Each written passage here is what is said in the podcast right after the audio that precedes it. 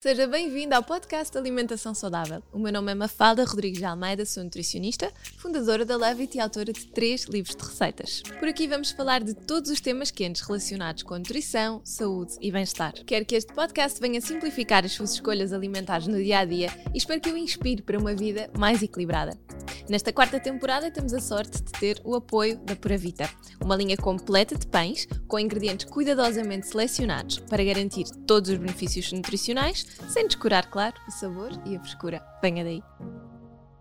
Olá e seja bem-vindo a mais um episódio do nosso podcast. Hoje quero falar-lhe aqui de um tema quente, que é sempre controverso, mas que tem a ver com esta pandemia que temos estado a viver. A verdade é que, de repente, às tantas, a pandemia parece que ficou um bocadinho esquecida com toda esta situação da guerra e toda esta confusão que nós estamos a passar.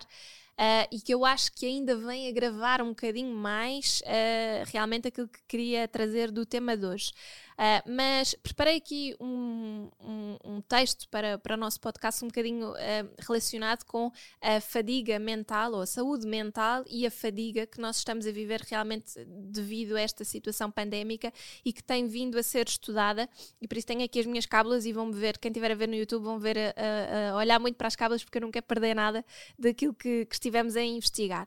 A verdade é que, um, enquanto o, o, mundo inteiro estava a lutar contra a próxima vaga de Covid-19, uma proporção substancial de pessoas que sofreram com a doença nos últimos meses uh, relataram sintomas que duram meses após a recuperação, ou seja, sintomas de Covid de longo prazo ou um síndrome pós-Covid, como se tem vindo a chamar. Uh, e existe uma série de sintomas diferentes, uh, quais se integra aqui a fadiga, dores de cabeça, distúrbios de sono uh, e alguns distúrbios cognitivos, um, também perda de olfato ou paladar, aqueles mais clássicos que se fala um bocadinho mais, ansiedade, depressão, fraqueza muscular, dispneia e dor torácica, que as pessoas podem experimentar com, com estas condições e ter um impacto significativo realmente na sua qualidade de vida. E que eu acho que muitas pessoas que passaram uh, pela situação de pandemia não estão a associar propriamente estes sintomas a um, a um pós-infecção por Covid-19, não é? Acham que se calhar tem a ver com o cansaço normal e que eu acho que é importante nós reforçarmos porque realmente é algo que está a ser estudado e reportado no mundo inteiro um, e se passou por esta infecção, eu até agora ainda não passei por ela, graças a Deus não sei bem como, mas se passou por ela e está a sentir alguns destes sintomas um bocadinho mais intensos do que antes, vale a pena refletir sobre este, sobre esta questão. Portanto, a primeira pergunta que podem fazer é, então, o que é que é uma fadiga pós-viral. Então, a fadiga é uh, uma parte normal da resposta do, do, corpo para combater uma infecção do vírus, neste caso o vírus da Covid-19. É uma sensação avassaladora de exaustão que pode tornar mais difícil uh, fazermos as nossas tarefas normais e diárias, uh, como passear, trabalhar, ir às compras, cozinhar, o que for. É provável que a fadiga continue por algum tempo após a, a, infecção ter sido eliminada e algumas pessoas relatam sintomas como sentirmos muito fracos, termos falta de energia, uh, sentirmos cansados ou exaustos como se precisássemos descansar ou dormir mais ou fazer pequenas pausas durante o dia de trabalho, um, sentimos dificuldade na realização de tarefas que normalmente fazíamos com muita facilidade. Uh, já ouvi muitas pessoas até dizerem que é difícil subir o lance de escadas uh, normais e uh, até dificuldade em fazer algumas tarefas ou alguma inércia em fazermos algumas tarefas que até nos proporcionavam algum bem-estar uh, e algum bom humor. Portanto, eu acho que se passou por esta, um, por esta pandemia, se esteve infectado com Covid-19 e se sente realmente estes sintomas, seja gentil consigo. Também reconheça que é normal sentir-se cansado uh, depois de estar doente e que a recuperação do corpo pode levar mais tempo do que aqueles dias que, da, da infecção em que supostamente nós temos que estar estar mais em isolamento, ok? Outra coisa que é importante é um, falarmos um bocadinho de porque é que isto acontece, não é? Portanto, o mecanismo exato por trás de uma fadiga pós-viral não é claramente compreendido ainda, ainda está a ser estudado, uh, e uma das explicações prováveis pode ser uma neuroinflamação do cérebro, devido um, à infecção causada por Covid-19, ou uma inflamação sistémica que ativa o nosso sistema imunitário uh, mais ligado aqui à parte cerebral. Ou seja, enquanto o nosso corpo luta contra o vírus,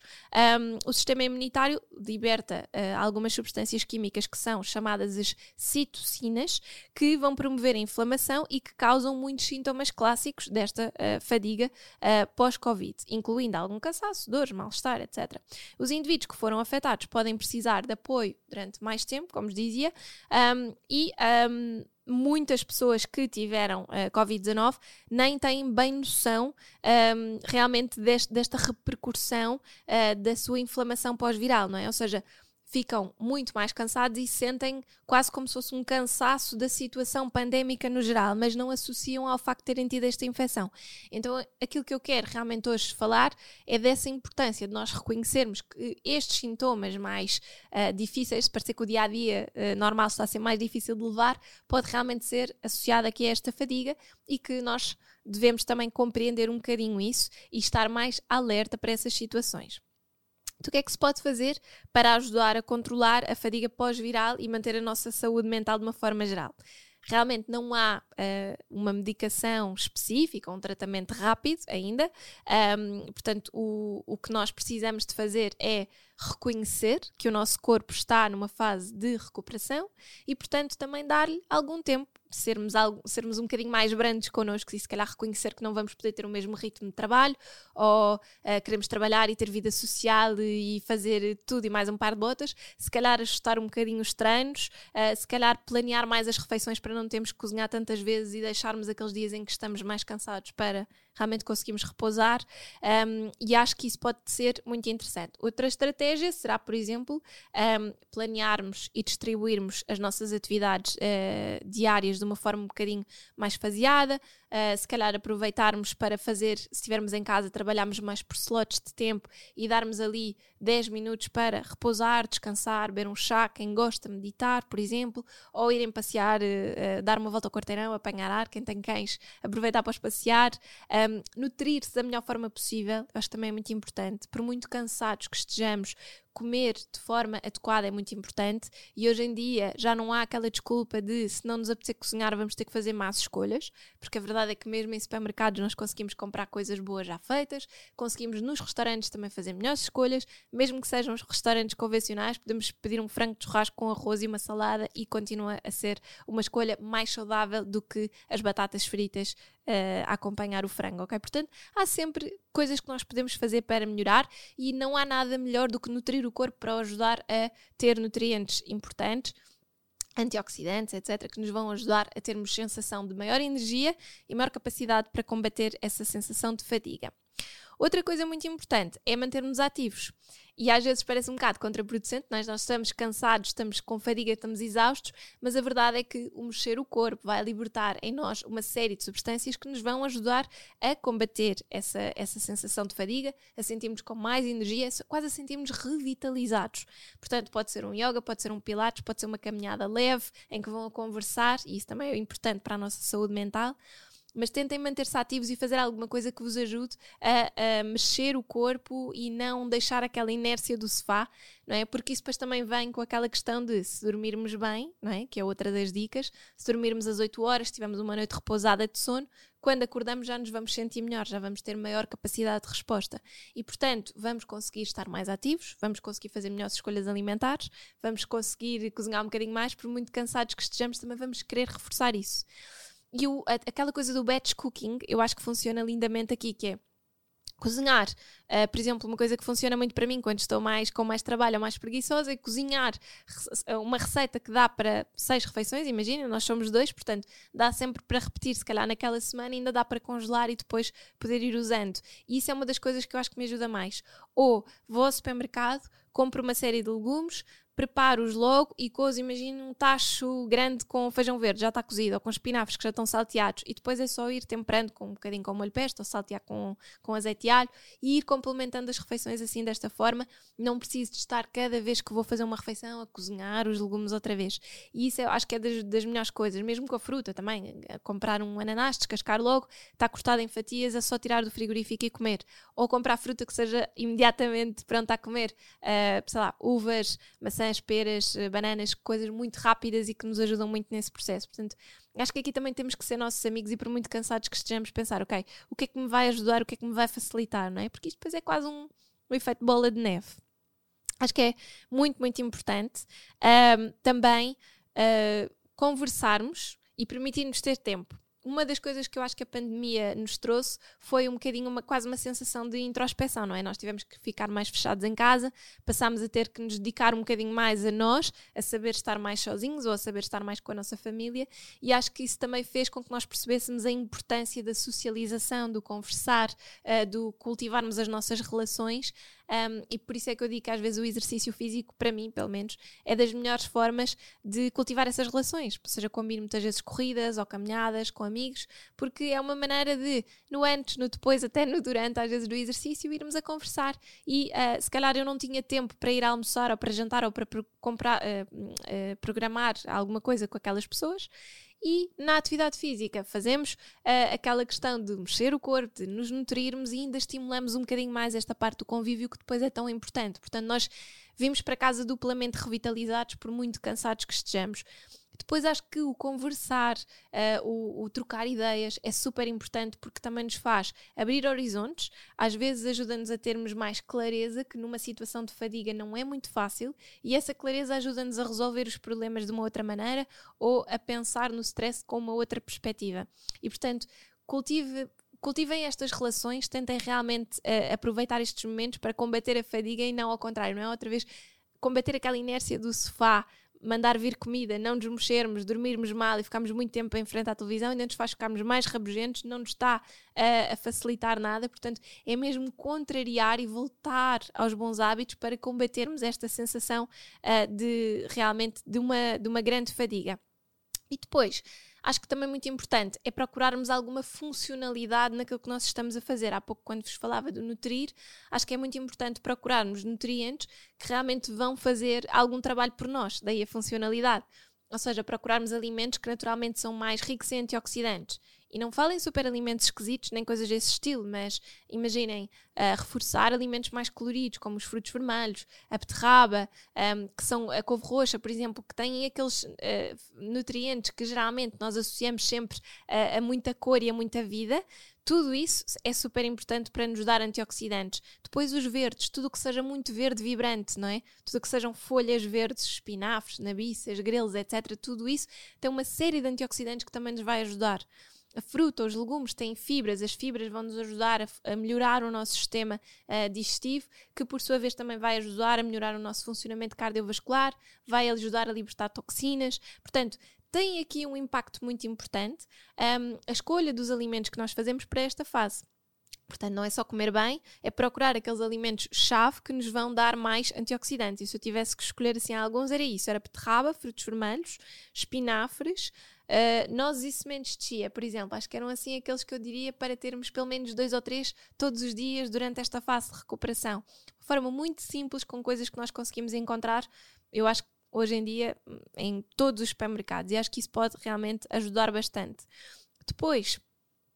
quando falamos em funcionalidade, eu acho que também é muito importante percebermos que a nossa imunidade é reforçada também aqui muito pelo intestino e, portanto, os probióticos também têm um papel muito importante. Pró e pré-bióticos, não é? Mas falando de legumes e fruta, falamos nos pré-bióticos, que vão alimentar as nossas bactérias intestinais, e depois os probióticos, que vocês podem reforçar, por exemplo, através de suplementação, ou uh, escolher, por exemplo, alimentos naturalmente ricos uh, nos probióticos, como é o caso dos iogurtes, o kefir, a pasta miso,